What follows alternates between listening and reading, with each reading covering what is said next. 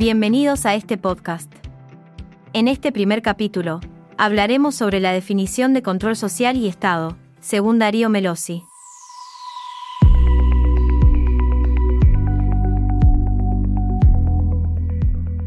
El pensador y especialista en criminología, al referirse a los conceptos de control social y Estado, advierte que hay que tomarlos con precaución. En este sentido, Darío Melosi explica que los mismos son conceptos complejos y polisémicos, y que es importante tener en cuenta el contexto en el que se desarrollan. Además, subraya la necesidad de diferenciar entre el uso común de la sociedad y el uso de analistas o especialistas sociales.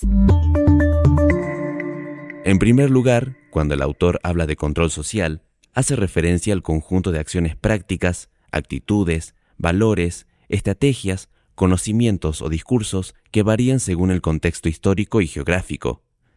Su objetivo es identificar y sancionar acciones o concepciones que no se ajusten al modelo social establecido. Para ello, se utilizan diferentes mecanismos formales e informales, o coactivos y no coactivos, con el propósito de vigilar y corregir acciones desviadas o consideradas anormales respecto a la norma establecida. En segundo lugar, abordando el concepto de Estado, Melosi señala que durante mucho tiempo fue considerado un asunto exclusivo de élites y grupos minoritarios con cierto nivel de racionalidad. Estos estados ejercían un liderazgo pastoral sobre la población, excluyéndola de las decisiones políticas. Sin embargo, con el tiempo, las demandas de participación política de las masas llevaron a una transformación, convirtiendo la cuestión política en un asunto de orden social y democratizando la sociedad.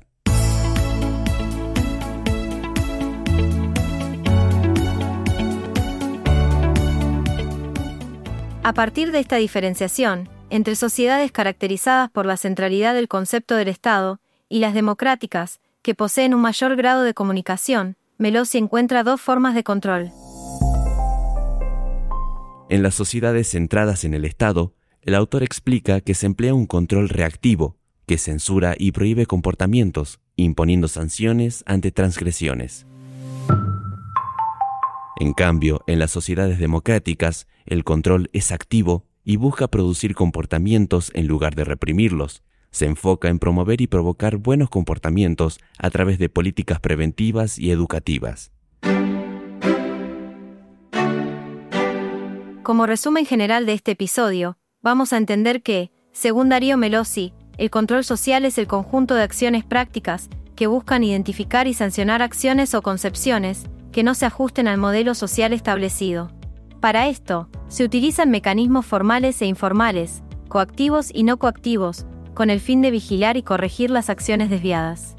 El control se ejerce de forma reactiva en el caso de las sociedades centradas en el Estado, mientras el mismo se realiza de forma activa en las sociedades democráticas. Por su parte, Melosi menciona también que el Estado solía ser dominado por élites y grupos minoritarios con racionalidad, excluyendo a la población de las decisiones políticas. Sin embargo, las demandas de participación política de las masas llevaron a una democratización y transformación hacia una cuestión de orden social.